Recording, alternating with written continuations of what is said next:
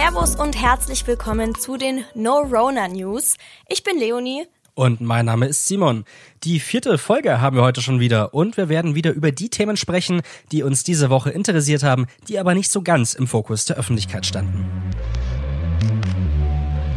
M945 To Go. Dein Thema des Tages.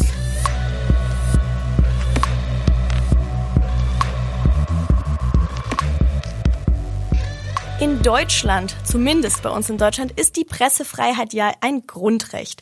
Trotzdem hat es in letzter Zeit immer wieder Übergriffe gegen Journalisten gegeben.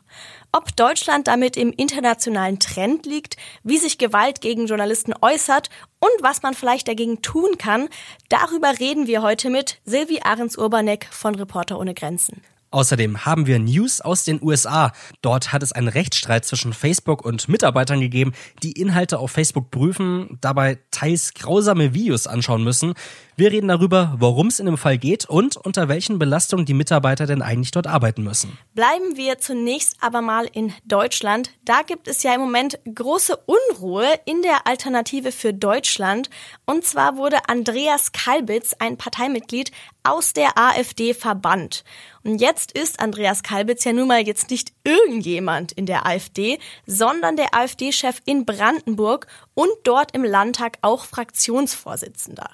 Kalbitz war eigentlich schon immer in den Medien jetzt ziemlich umstritten. Letztes Jahr ist öffentlich geworden, dass er 2007 auf einer rechtsextremen Demo in Athen mit dabei gewesen ist. Jetzt muss man natürlich sagen, dass es Mitglieder in der AfD gibt, die etwas rechter sind als der Rest, ist jetzt erstmal nichts Neues.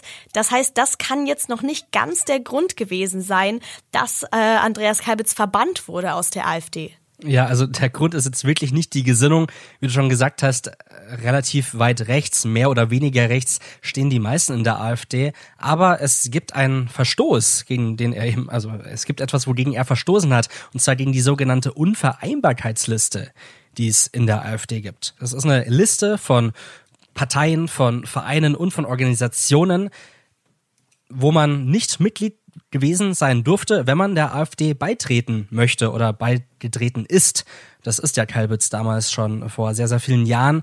Ähm, da sind verschiedene Organisationen drauf vereinigt, wie zum Beispiel linke Gruppen, das heißt Antifa-Gruppen, äh, aber auch islamistische Terrororganisationen, wie zum Beispiel die Al-Qaida, aber halt auch rechte Gruppen, wie zum Beispiel die MPD. Das heißt, man darf noch nicht bei der MPD Mitglied gewesen sein, wenn man der AfD beitreten möchte. Das muss man auf seinem Mitgliedsantrag angeben. Und ähm, das könnte dann eben ein Grund sein, warum man nicht Mitglied werden darf. Und da gibt's eben noch auch ganz, ganz viele andere Gruppen. Das ist ja jetzt, würde ich mal sagen, eine Besonderheit der AfD, dass sie diese Unvereinbarkeitsliste hat und offensichtlich auch hochhält. Wie kommt es dazu, dass es die gibt oder warum gibt es so eine Unvereinbarkeitsliste? Die AfD gibt's ja auch schon ein bisschen länger und nicht alle, die heute in der AfD drin sind, waren damals schon Mitglieder.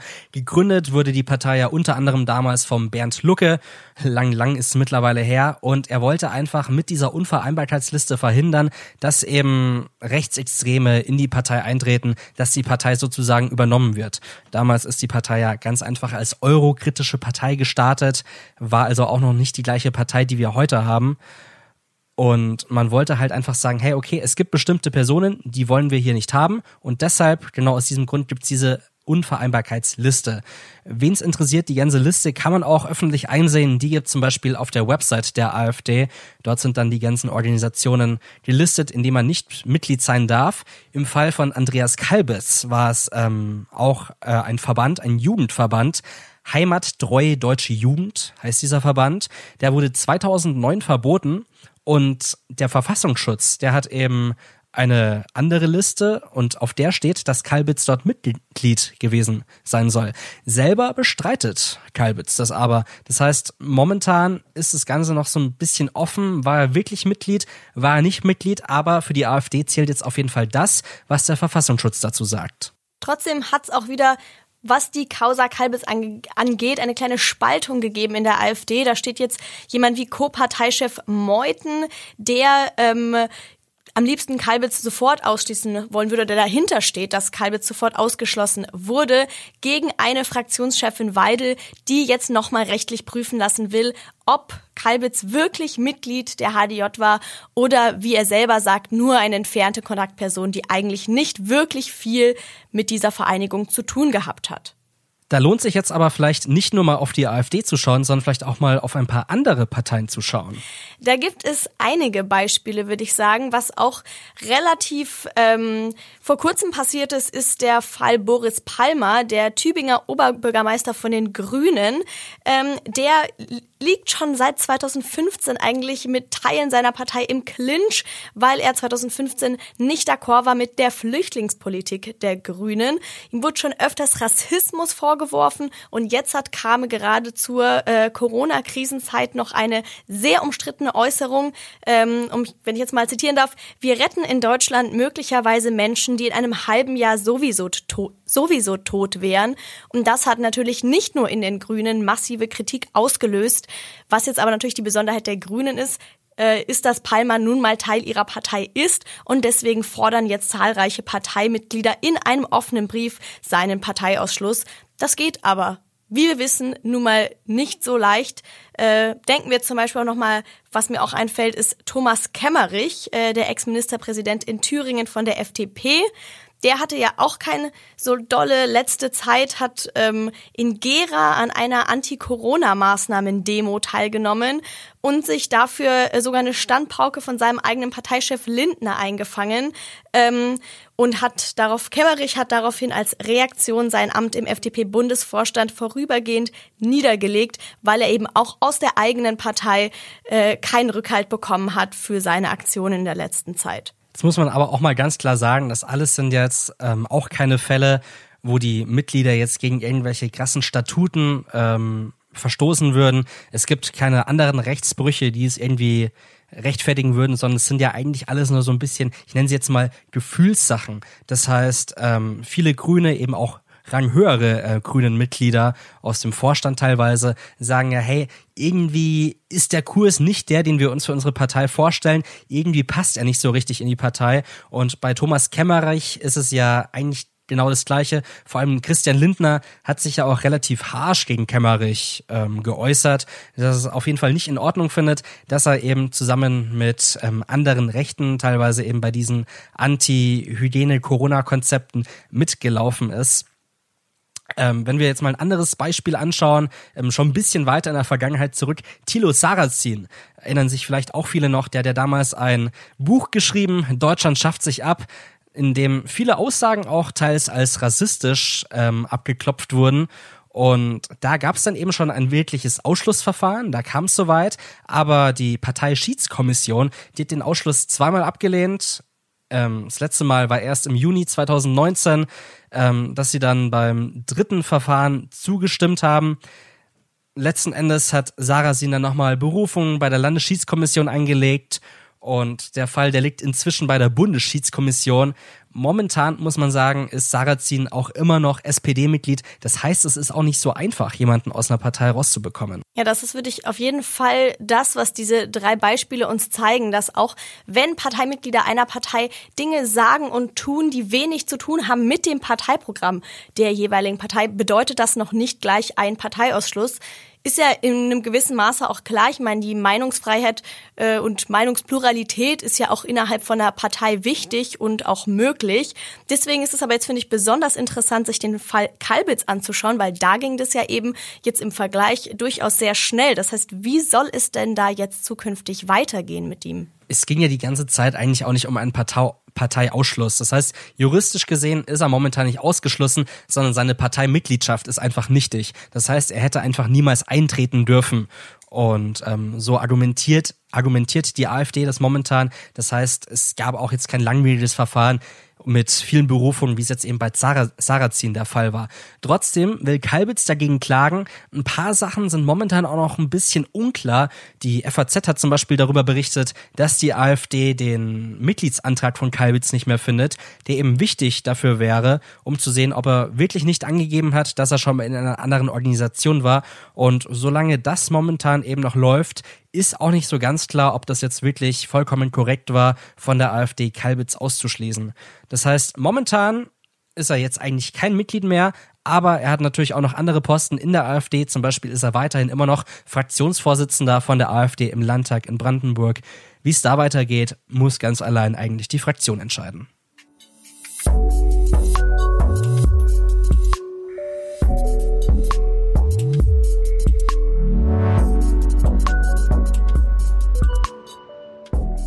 Leonie, Stichwort Social Networks. Wo bist du denn momentan so eigentlich aktiv? Wo treibst du dich im Internet so rum? Also schon besonders natürlich Instagram, aber ich schaue auch schon hin und wieder immer wieder mal bei Facebook vorbei, muss ich sagen, und scroll bisschen rum, schau so, was sich so getan hat. Ich glaube, Facebook ist auch immer noch so ein bisschen mein Hauptnetzwerk. Mittlerweile verbringe ich auch viel mehr Zeit auf Instagram, aber auf Facebook bin ich damals einfach, ich sage jetzt mal, groß geworden, habe meine Jugend drin verbracht, habe da auf jeden Fall noch sehr, sehr viele Seiten und viele Sachen abonniert. Aber ähm, was mir ein bisschen aufgefallen ist, ich weiß nicht, was schaust du denn so an auf Instagram? Was wird dir da so angezeigt? Also es ist normalerweise kann ich meinem Algorithmus vertrauen, einfach viel Zeug von meinen Freunden, viel was mich interessiert. Aber es passiert schon manchmal, dass dieses blöde graue Kästchen kommt. Und dann ist man neugierig, klickt auf Inhalt anzeigen und dann hat man den Salat, weil oft wird dann ähm, Gewalt gezeigt oder irgendwelche ekligen Sachen, irgendwelche Sachen, die man einfach nicht sehen wollte. Das ist dir bestimmt auch schon mal passiert, dass du auf dieses graue Kästchen geklickt hast. Mein Instagram-Channel ist relativ äh, clean, sag ich mal, aber auf Facebook bekomme ich sehr, sehr viel Zeug angezeigt, was ich nicht abonniert habe, was irgendwie durch irgendwelche Seitenvorschläge oder so reingespült wird. Oft äh, handelt sich dann eben, wenn man da draufklickt, auch um irgendwelche Gewaltvideos, ähm, irgendwelche blutigen Wunden, die gezeigt werden, teilweise Bilder von Überwachungskameras, von Menschen, die von irgendwelchen Autos überfahren werden oder auch Gewaltvideos, wo andere Menschen geschlagen werden oder ihnen etwas anderes angetan wird. Ja, es, ich würde sagen, es ist irgendwo kein Wunder. Ich meine, wie du gesagt hast, Facebook ist, glaube ich, nach wie vor das Haupt-Social Network von vielen Menschen. Da werden alle 20 Sekunden eine Million Links geteilt. Das muss man sich erstmal vor Augen, äh, vor Augen nehmen, wie, was für eine Flut an Daten und Infos da in kürzester Zeit jedes Mal reinfließt und da äh, mischen sich natürlich auch immer wieder illegale und verstörende Inhalte drunter. Ähm, das weiß ja auch jeder ähm, Facebook zumindest hat da theoretisch auch ähm, etwas, was dagegen arbeitet, und zwar sogenannte Inhalteprüfer, die bei oft ausgelagerten Dienstleistern ähm, diese Flut an Infos überwachen sollen, sage ich mal, um eben überprüfen sollen, ähm, beziehungsweise finden sollen illegale und verstörende Inhalte. Allerdings ähm, wurde da jetzt gegen die Arbeitsbedingungen geklagt. Ganz konkret, was ist da eigentlich passiert? Es gibt eine US-amerikanische Inhaltsprüferin, Selina Soul heißt die, die hat 2018 geklagt, weil sie nach neun Monaten Arbeit eben für Facebook eine posttraumatische Belastungsstörung erlitten hat. Der Grund ist, dass sie bei Mindestlohn, also nicht mal wirklich gut bezahlt, bis zu 220 Videos pro Schicht sich anschauen muss. Für Facebook eben schauen muss, was geht in Ordnung, was geht nicht in Ordnung. Und da sind halt nicht nur lauter fröhliche, hüpfende Einhörner dabei, sondern es sind dabei Vergewaltigungen, Enthauptungen, Raubüberfälle und vieles mehr. Und ich kann mir schon vorstellen, dass es auf jeden Fall einen krassen Effekt auf dich hat, wenn du den ganzen Tag solchen Videos ausgesetzt bist. Ja, Selina Soul war auf jeden Fall auch nicht die Einzige, der es so ergangen ist. Ihre Klage hat sich nämlich auch irgendwo typisch USA zu einer Sammelklage ähm, weiterentwickelt gegen diese inadäquaten Arbeitsbedingungen. Und letzte Woche ist es jetzt zu einem Vergleich gekommen, zu einem außergerichtlichen finanziellen Vergleich. Der muss zwar noch vom Richter verabschiedet werden, aber ähm, es sind schon konkrete Maßnahmen beschlossen beschlossen worden. Und zwar sollen 52 Millionen Euro an 11.000, circa 11.000 Moderatoren gezahlt werden. Mindestens 1.000 Euro pro Kläger. Maximal kann man aber bis zu 50.000 äh, Euro abstauben. Vermutlich, wenn man eben besonders psychisch geschädigt wurde durch diese Arbeit. Außerdem hat Facebook eine neue Regelung angekündigt für seine Mitarbeiter und Mitarbeiterinnen. Und zwar sollen die Videos ohne Ton in Schwarz-Weiß abgespielt werden, damit die Inhalte nicht ganz so verstörend auf einen wirken wirken, wenn man es quasi nicht in voller auditiver und farblicher äh, Präsenz vor sich hat.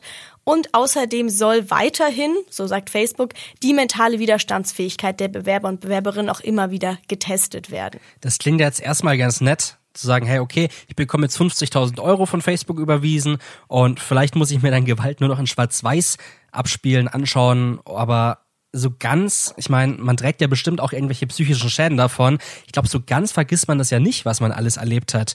Wie genau sehen denn solche psychischen Schäden denn aus von Menschen, die eben diese Inhalte prüfen müssen?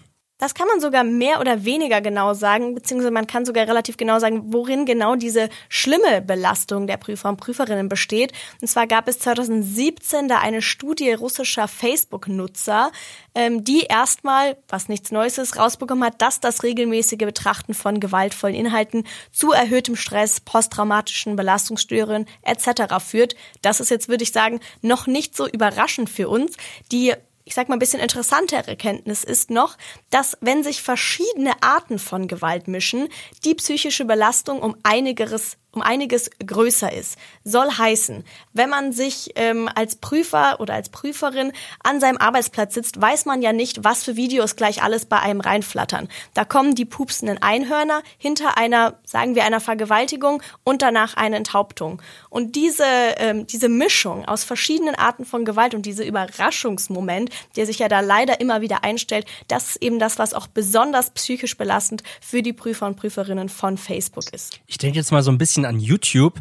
Die Plattform ist ja auch schon deutlich älter und wenn ich da irgendwie was hochlade, also auch wenn es nur irgendwelche Musik ist, gut, mittlerweile gibt es dementsprechende GEMA-Abkommen, aber wenn man früher etwas hochgeladen hat, einen Film oder irgendwas, es wurde ja komplett sofort gesperrt. Facebook hat ein bisschen später angefangen mit diesen Videos, es ist gefühlt noch nicht ganz so lange, ist aber in den letzten Jahren immer wichtiger geworden.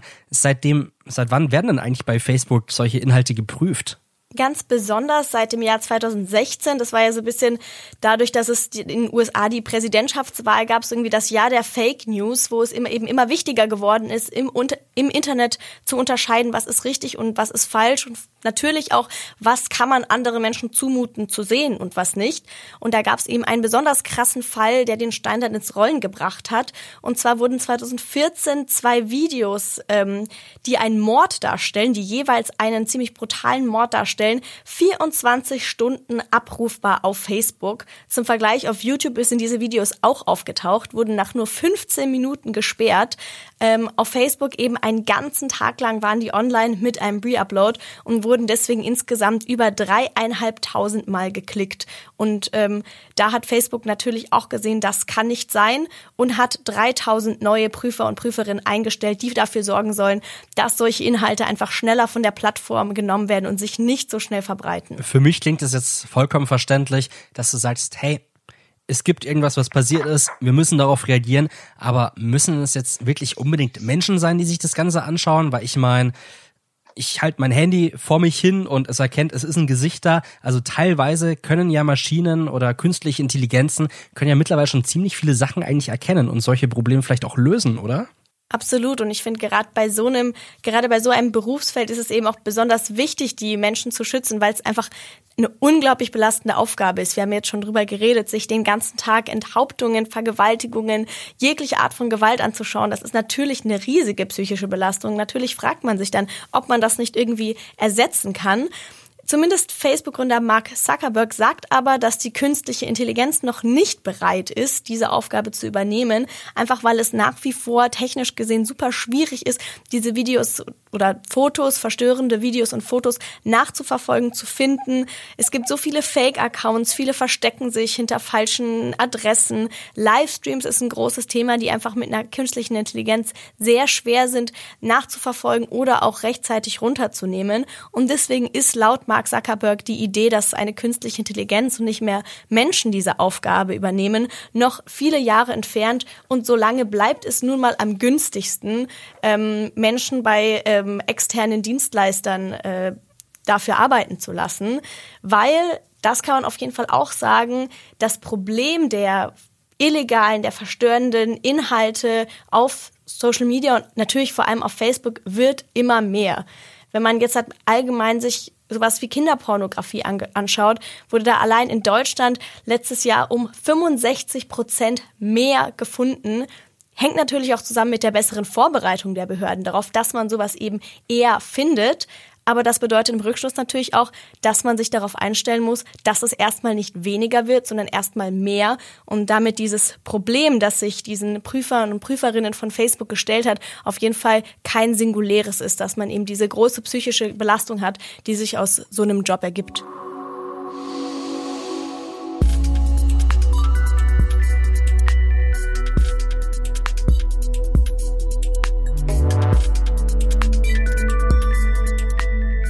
In den letzten Wochen hat es ja gerade im Rahmen von Anti-Corona-Demos immer wieder Ausschreitungen gegeben gegen Journalisten in unterschiedlicher Form. Ganz krass kann ich mich da erinnern an äh, die Heute-Show. Da gab es einen Vorfall, ich glaube mhm. zwei Wochen ist das Ganze jetzt schon her, auf ähm, ein Dreharbeitenteam. Abdel Karim war damals dabei und die wollten damals eben einen Beitrag für die Heute-Show drehen und wurden dabei auch angegriffen ganz tätlich ange. Und jetzt erst dieses Wochenende in Halle hat es auch wieder ähm, gegen ein Kamerateam tätliche Übergriffe gegeben bei einer Anti-Corona-Demo. Also Gewalt gegen Journalisten ist vor allem jetzt in den letzten Wochen wieder ein großes Thema hier bei uns geworden. Um uns einen kurzen Überblick darüber zu geben, wie es nicht nur in Deutschland aussieht, sondern eben weltweit aussieht, erzählt uns jetzt etwas über das Thema Pressefreiheit weltweit Dorothea Wolf in 100 Sekunden. Schneller wissen, was los ist. Politik in 100 Sekunden. Heute die Sicherheit von Journalisten. Einschüchterung, Bedrohung, Gewalt. Weltweit stehen Journalistinnen immer stärker unter Druck. Die NGO Reporter ohne Grenzen dokumentiert dazu aktuelle Zahlen und berichtet für dieses Jahr von bislang 231 inhaftierten Journalistinnen sowie zehn weiteren, die sogar getötet wurden. Werden Blogger, Bürgerjournalisten und andere Medienmitarbeiter hinzugerechnet, erhöht sich die Zahl der Inhaftierungen drastisch. Auch der Europarat veröffentlichte vergangenes Jahr einen Bericht zur Pressefreiheit auf dem europäischen Gebiet. Das Fazit ist besorgniserregend. Die Zahl der Bedrohungen, einschließlich Todesdrohungen, hat sich 2018 im Vergleich zum Vorjahr verdoppelt. Zudem zeigt der Bericht, dass in vielen laufenden Fällen von Straflosigkeit nach Journalistenmorden keine Fortschritte erzielt wurden. Nach dem globalen Netzwerk für Pressefreiheit IFEX werden in neun von zehn Fällen die Verantwortlichen für Verbrechen nicht verfolgt. Journalistinnen haben nach internationalem Recht einen besonderen Schutz, die Pressefreiheit. Doch gerade in Kriegsgebieten oder autoritären Regimen wird dieser Grundsatz immer wieder missachtet. Besonders schlimm ist die Lage demnach in Nordkorea und China, wo die meisten Inhaftierungen vorliegen oder in Syrien, wo Gefahr für Leib und Leben droht. Obwohl Deutschland im internationalen Vergleich auf Platz 11 im Bereich Pressefreiheit steht, zeigt sich im Zuge von Protesten ein ernstzunehmender Stimmungswechsel. Die NGO Reporter ohne Grenzen veröffentlicht jedes Jahr den World Press Freedom Index, in dem verzeichnet wird, wie es mit der Pressefreiheit in den unterschiedlichen Ländern steht. Und genau darüber und wie man Journalisten möglicherweise besser schützen kann, reden wir mit Silvi Ahrens-Urbanek von Reporter ohne Grenzen. Fragen wir vielleicht erstmal ganz allgemein, wie es aus Ihrer Sicht zumindest um die Pressefreiheit weltweit steht. Also nicht nur in Deutschland, sondern auf der ganzen Welt. Wie sieht's aus mit der Pressefreiheit? Ja, also man muss dazu sagen, wir erheben ja unsere Rangliste der Pressefreiheit in jedem Jahr und so detailliert, wie wir das momentan machen, seit 2013. Und man muss sagen, dass sich seitdem eigentlich die Lage der Pressefreiheit kontinuierlich verschlechtert hat. Momentan ist es so, dass es nur 14 Länder von 181 Untersuchten gibt, wo wir sagen können, die Lage der Pressefreiheit ist gut. Und wenn man sich das mal anguckt, so in Prozenten der Weltbevölkerung, dann muss man leider sagen, es gibt nur zwei Prozent der Weltbevölkerung, die in einem Land leben, wo eben die Pressefreiheit geschützt wird, entsprechend gut geschützt wird. Woran kann das liegen, wenn man eigentlich sagen würde, der Trend geht ja hin zu mehr Freiheit, zu mehr Möglichkeiten, sich auszudrücken? Wie kann es sein, dass dann auf Journalisten und Pressefreiheit bezogen der Trend abwärts geht? Naja, das liegt natürlich zum einen daran, dass wir sehr, sehr viele ja auch autokratische, diktatorische Regime haben, die die absolute Kontrolle über Informationen möchten und die möchten, dass sozusagen ihr eigenes Narrativ das einzige ist, das weitererzählt wird. Ähm, das sind zum Beispiel so Länder wie China, Nordkorea, Eritrea, Turkmenistan. Die stehen bei uns an, in der Rangliste der Pressefreiheit, also ganz, ganz am Ende. Und die haben natürlich auch alle ein ganz großes Interesse daran, dass freie freie Informationen gar nicht zugänglich sind. So wie beispielsweise in China, wo es ja quasi ein souveränes Internet gibt. Also die Leute können quasi nur die Sachen surfen, die auch von der Obrigkeit erlaubt werden. So, aber auch in anderen Ländern sehen wir zum Beispiel Russland, dass der Versuch, das Internet immer stärker einzuzähmen, sagen wir es mal so, äh, immer stärker zu kontrollieren, dass das ein ganz großer Trend ist. Das heißt, wir hatten sicherlich mal auch gerade durch äh, das Internet, durch Bürgerjournalismus, durch das Bloggen und so weiter erstmal große, große Möglichkeiten, uns zu informieren. Aber das haben natürlich solche Regime dann auch mitbekommen und versuchen jetzt alles, um eben Informationen wieder unter Kontrolle zu bringen.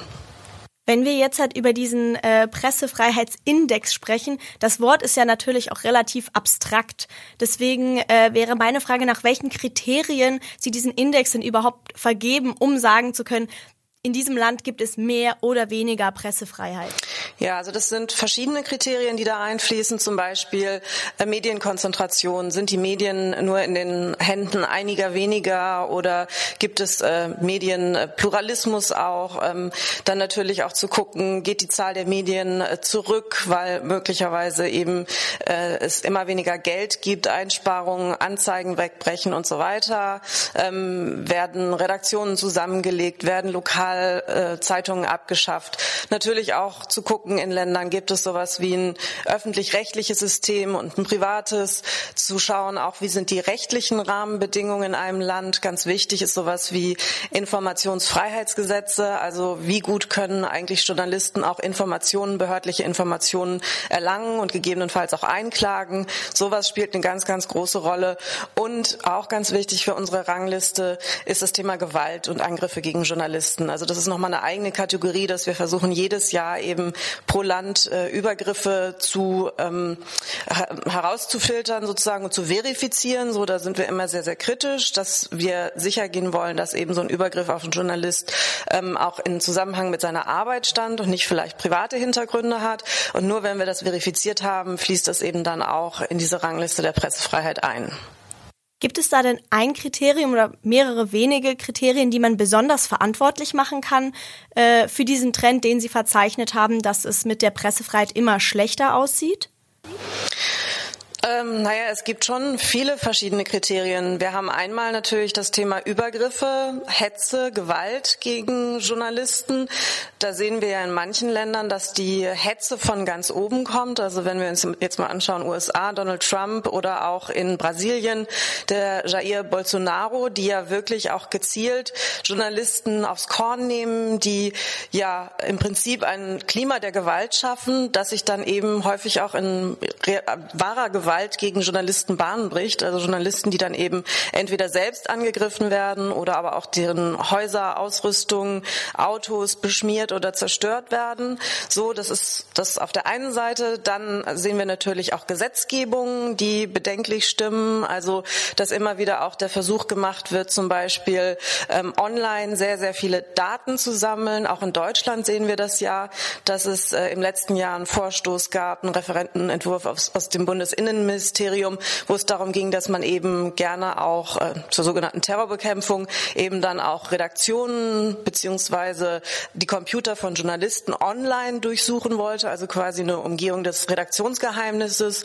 Ähm, wir sehen in vielen Bereichen eben, dass ähm, ja die Möglichkeit für Journalisten an Informationen zu kommen nicht gut gegeben ist, also ähm, dass die gesetzliche Lage nicht gut ist. Also es gibt sehr, sehr viele verschiedene Faktoren, die da reinspielen, warum ein Land eben sich in der Rangliste der Pressefreiheit verschlechtert, manchmal aber eben auch verbessert. Also eine Rolle spielt es zum Beispiel auch, wie viele Journalisten in einem Land inhaftiert sind und ähm, wir sehen, dass es eben manchmal auch Regimewechsel gibt, die dann erfreulicherweise dazu führen können, dass sehr, sehr viele inhaftierte Journalisten freigelassen werden. Dann kann das natürlich auch dazu führen, dass ein Land in der Rangliste der Pressefreiheit aufsteigt. Sie haben jetzt gerade auch schon mal kurz angesprochen, dass hier in Deutschland, wo wir jetzt ja schon ein bisschen längere Zeit ein halbwegs stabiles System haben, ähm, dass es auch Deutschland nicht verschont ist äh, vor dieser Bewegung, vor diesen Entwicklungen.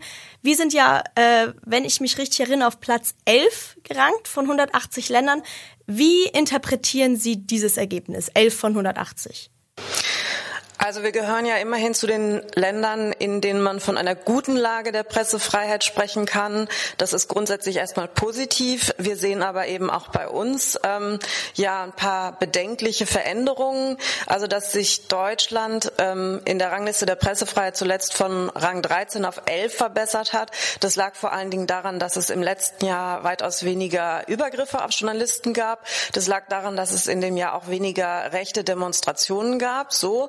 Jetzt müssen wir aber gerade, wenn wir auf dieses Jahr gucken, ähm, sagen, wir haben ja leider schon wieder sehr, sehr viele Übergriffe auf Journalisten gesehen. Momentan eben sehr oft im Zuge dieser sogenannten Hygienedemos oder eben Anti-Corona-Maßnahmen, Demonstrationen. Das heißt, es steht zu befürchten, wenn das so weitergeht, dass natürlich sich Deutschland dann auch wieder in der Rangliste der Pressefreiheit verschlechtern wird.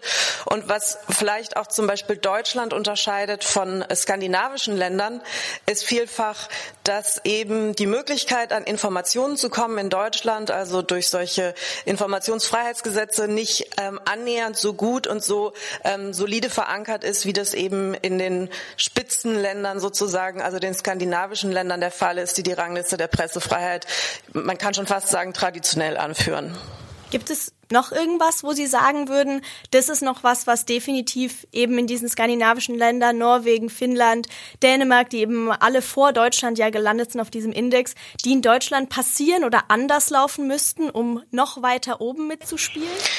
Also tatsächlich sehen wir auch in den skandinavischen Ländern äh, deutlich weniger Angriffe auf Journalisten.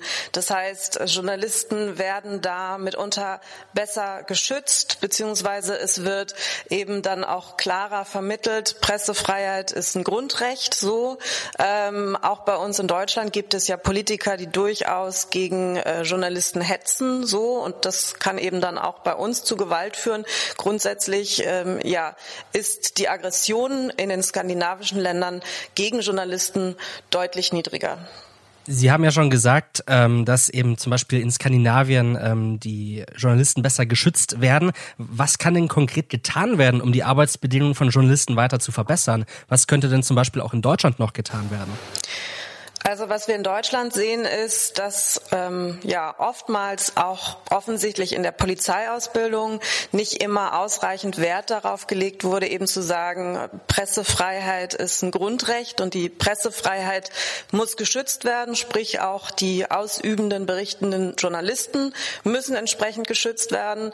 Ähm, wir haben festgestellt, dass sich das im Osten Deutschlands deutlich gebessert hat. Da gab es ja ähm, 2018 viele Angriffe Angriffe eben am Rande dieser rechten Demonstrationen. Daraus hat die äh, Polizei in ostdeutschen Bundesländern offensichtlich gelernt, ist unser Eindruck. Das heißt, die haben das viel stärker in die Polizeiausbildung eingebunden.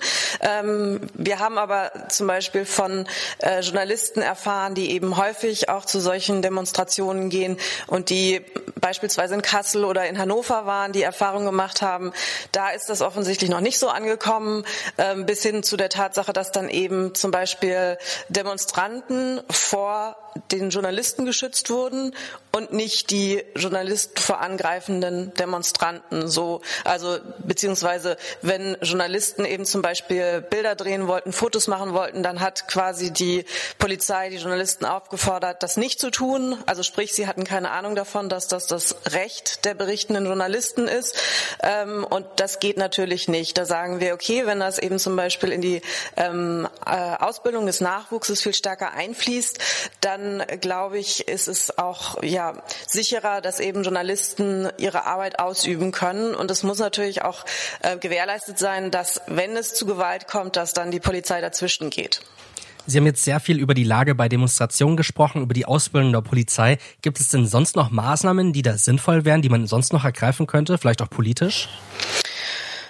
Naja, politisch ist es eben vor allen Dingen wichtig, dass ähm, die Politik immer ganz klar macht, wie wichtig dieses Grund- und Menschenrecht Pressefreiheit ist. Also von daher ist es ja auch sehr positiv zu bewerten, dass ähm, die Bundeskanzlerin das jetzt gerade auch in ihrem äh, ja, Videopodcast ähm, nochmal so betont hat, weil ganz offensichtlich ist es auch nicht bei allen Politikern immer so selbstverständlich, dass äh, zum Beispiel auch bei Parteitagen Journalisten zugelassen sein sollten, ähm, dass Journalisten ja auch kritisch berichten, natürlich kritisch nachfragen ähm, und das muss de facto von ganz oben kommen, damit wir eben nicht so ein Klima des Misstrauens und auch des Hasses äh, in unserem Land kreieren auch aktuell, konkret in den letzten Wochen gab es ja wieder Angriffe gegen Journalisten und Journalistinnen in Deutschland. Sie haben es ja schon kurz angerissen, ähm, bei den Demonstrationen gegen die Corona-Hygienemaßnahmen gab es da auch Zwischenfälle. Was glauben Sie denn, woran liegt es denn überhaupt, dass Menschen Medienvertreter angreifen? Ähm, naja, offensichtlich ist, gibt es auch einen, einen, relativ großen Vertrauensverlust, zumindest bei Teilen der Bevölkerung, die nicht ähm, ja so wahrnehmen, dass das ein hohes Gut ist und dass Journalismus natürlich auch ähm, ein Lernberuf ist, wenn man so will. Also dieses Gefühl, ähm, schreiben kann ja jeder und alles, was ich im Internet lese, ist sozusagen gleichwertig. Jetzt muss man dazu sagen, ähm, wir engagieren uns auch mit, mit anderen in diesem Projekt Journalismus macht Schule, weil wir eben auch ähm, sehr früh deutlich machen wollen, dass Journalismus ein anspruchsvolles Handwerk ist, ähm, dass man das nicht mal ebenso aus dem Ärmel schütteln kann, ähm, dass es dafür Kriterien gibt, ähm, dass Leute einfach ein Gefühl dafür bekommen, ah, okay, Journalismus ist was Wertiges und ich muss Dinge vielleicht auch ähm, unterschiedlich wahrnehmen. Also Videos, bei denen ich nicht weiß, von wem die kommen, ähm, haben möglicherweise einen anderen Informationswert, als wenn ich mir irgendwas äh, bei der Tagesschau angucke. Das, glaube ich, ist ganz, ganz wichtig. Wir haben auch als Reporter ohne Grenzen bei der Journalism Trust Initiative mitgewirkt. Das ist eine Initiative, die ist noch längst nicht abgeschlossen. Da sind aber zum Beispiel eben auch die großen ähm, Plattformbetreiber mit im Boot. Und da geht es so ein bisschen darum, für eine Transparenz im Mediengeschäft zu sorgen. Also nicht zu sagen, welche Quellen sind, ähm, sagen wir, besser oder schlechter, welcher Journalismus ist qualitativ besser oder schlechter, sondern es geht darum, dass man quasi Strukturen ähm, offenlegt. Also dass man sagt, in wessen Händen sind die Medien eigentlich, wer steckt dahinter, wer sind die Geldgeber und so weiter. Und wenn man das eben auf den gesamten Medienmarkt übertragen könnte, dann hätte man eine Transparenz und im Idealfall würde das dann sogar dazu führen, dass Medien, die eben ja äh, eine entsprechende Kontrolle unterliegen, dass die vielleicht im Algorithmus ein bisschen höher gerankt werden als irgendwelche dubiosen Quellen, die überhaupt gar keine Transparenz zulassen, so dass glaubwürdigere Informationen vielleicht die Chance haben, auch in dieser Flut an Informationen im Internet etwas stärker wahrgenommen zu werden. Sprechen wir noch ganz kurz über die Form der Gewalt. Vor allem jetzt haben wir vor allem verstärkt über die körperliche Gewalt gegen Journalistinnen gesprochen und Journalisten.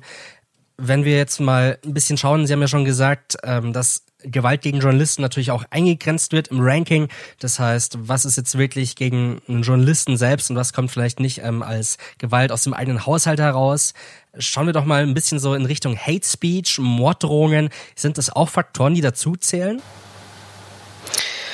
Ähm, also wenn sich diese Hate Speech sozusagen äh, so manifestiert, dass beispielsweise Häuser beschmiert werden, ähm, das gibt's ja, dann zählt das bei uns ähm, mit da rein. Wir kriegen natürlich von Journalisten auch ganz, ganz viel mit, die sagen, sie mussten gerade wieder einen Shitstorm über sich ergehen lassen oder sie kriegen in der Woche so und so viele Morddrohungen und so. Das ja versuchen wir schon auch zu verfolgen folgen, aber wir können das einfach nicht alles zählen, weil es ist unglaublich schwierig, das natürlich auch zu verifizieren und es gibt davon auch einfach unglaublich viele Fälle, so dass ähm, zumindest diese Zahlen von Beleidigungen, Beschimpfungen, Morddrohungen und so weiter ähm, nur bis zum gewissen Grad bei uns in die Rangliste einfließen. Dann nämlich, wie gesagt, wenn zum Beispiel eben äh, an der Hauswand steht, stirb XYZ. Ich kann mir vorstellen, dass es natürlich natürlich auch eine schwere ähm, psychische Einschränkung vielleicht für einen Journalisten auch bedeuten kann. Wie gehen denn Journalisten überhaupt damit um, wenn sie Gewalt erfahren? Können Sie uns da noch was drüber erzählen? Also viele Journalisten ähm, schließen sich natürlich auch miteinander kurz, gerade Journalisten, die vielleicht auch in, in ähnlichen Bereichen recherchieren.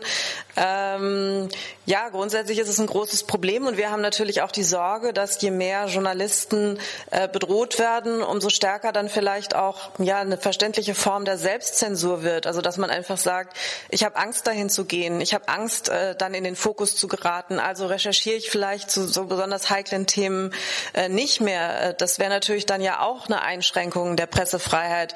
Ähm, da machen wir uns eigentlich sehr, sehr große Gedanken, dass das dazu führen könnte oder dass auch Redaktionen quasi Selbstzensur üben, weil sie sagen, naja, wir können uns eben keine Sicherheitsleute leisten für unser Team, dann machen wir das Thema halt leider einfach nicht. Das wäre dann natürlich auch wieder eine negative Entwicklung für die Pressefreiheit. Vielen Dank, Silvi Ahrens-Urbanek von Reporter ohne Grenzen. Wer jetzt noch mehr über die Arbeit von Reporter ohne Grenzen, über Pressefreiheit, alles drumherum erfahren möchte, kann das tun auf reporter-ohne-grenzen.de. Da findet ihr auch visualisiert eine Karte, auf der dargestellt ist, wie es in welchem Land der Welt mit der Pressefreiheit so aussieht. Das ist dann auch schon das Ende von Folge 4 von No Rona News. Wir bedanken uns herzlich fürs Zuhören hoffen, dass wir wieder ein bisschen Licht ins Dunkle bringen können und vergesst nicht, stay at home, Servus sagen Simon Fischer und Leonie Daumer.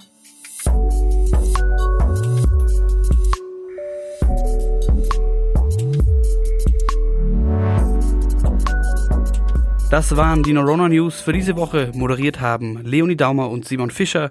Redaktion Levin Schön, Sebastian Schmidt, Florian Gut, Pamela Tumba und Dorothea Wolf. Redaktionsschluss war am Sonntag um 16 Uhr. Produktion Jonas Bayer.